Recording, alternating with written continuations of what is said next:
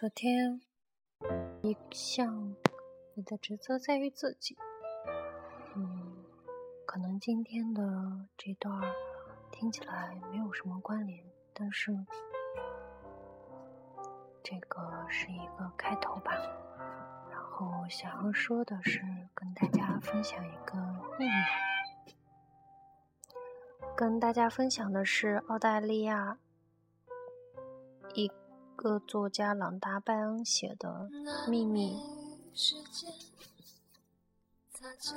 他在书中有描述到说：“嗯，你生命中所发生的一切都是你吸引来的，他们是被你心中所保持的心象吸引而来，他们就是你所想的，不论你心中想什么，你都会把他们吸引过来，这就是吸引力法则。”嗯，怎么说呢？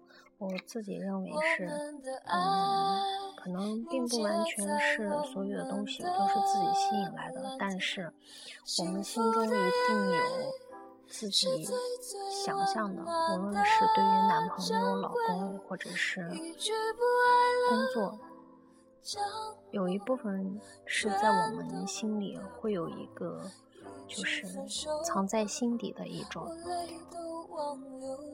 可能并不是你所期望的，但是你心中就会想：我遇到的老公会是什么样子？我在工作中遇到什么样的问题？我拿多少薪水的工作？其实可能这都不是你想要的，但是你的思想里不停的出现这些，就是。有点像这位作家说的星象，所以他们就会呈现在你的生活中、工作中。吸引力法则说，同类会吸引同类，因此，当你脑中出现一个思想，也会吸引其他同类的思想过来。以下就是这本书中说到的吸引力法则经验。你是否曾经一开始去想某件不愉快的事情之后，就似乎越想越不愉快？那是因为，当你持续一种想法，吸引力法则会立刻带来更多同类的想法给你。才几分钟，你就引来了这么多同类的不愉快思想，于是整个状况就显得越来越糟糕。越想，你就越烦。你或许曾经在听某首歌时有过吸引同类思想的经验，你会发现你无法在脑海中摆脱掉那首歌，它会在你心里头一遍又一遍的重复。大家有没有听到我刚才放的这首音乐？擦肩而过。嗯，我读书的时候会有时候就会刻，也不是刻意的，但是就好像已经听不到它了。但是我不知道它在大家心目中有没有留下印象。就像我现在说的这段话，在你听这首歌的同时，可能你没有察觉，但是你已经把全部的注意力和思想焦点全部都放在一首歌上面了。当你这么做的时候，就会强力吸引更多与那首歌同类的思想，于是吸引力法则开始作用，一直不断带来更多那首歌的思想。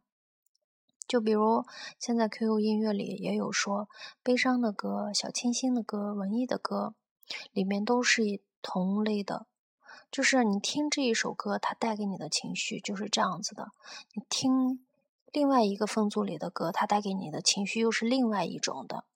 可能你当你沉浸在，就是比如说跟男朋友吵架了，然后你就听了很悲伤的一首情歌，然后你就不断的回忆，不断的回忆，越听越悲伤，越想越伤心。我想大家。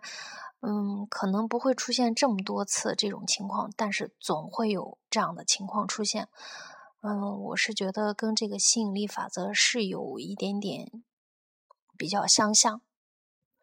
作者在通过网络的搜寻，然后还有就是史书的记载，然后发现了这个秘密。他在这本书中也有提到说，你目前的生活就是你过去思想的印观。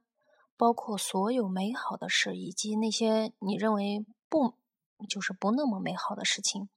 既然你最常想的事会被你吸引过来，那么要了解你生活中每个面向的主要思想就变得轻而易举，因为它就是你的生命经验。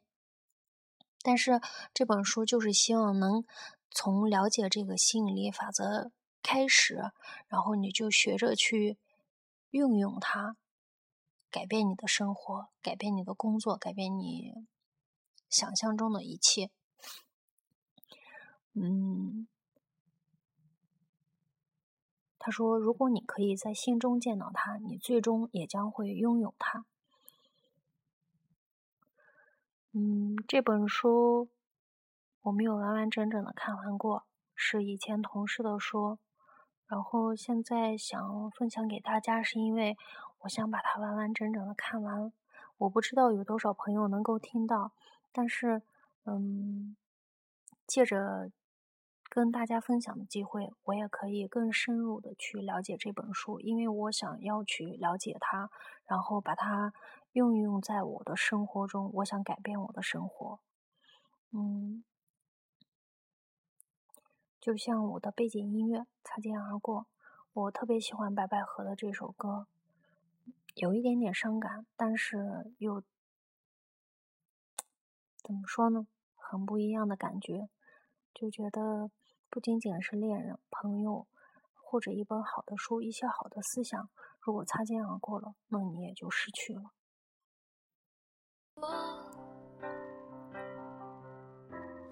你说过不会忘我们的承诺，而爱情却在瞬间变成了碎片。我们的爱凝结在我们的蓝天，幸福的眼泪是最最温暖的。珍贵，一句不爱了，将梦全都；一句分手吧，我泪都忘流了。曾经的爱是那么纯洁的表白，难过的眼泪是一种心疼的坦白。一。句不爱了，你怎么舍得？有爱守护着，就什么都有了。谢谢大家，明天见。擦肩。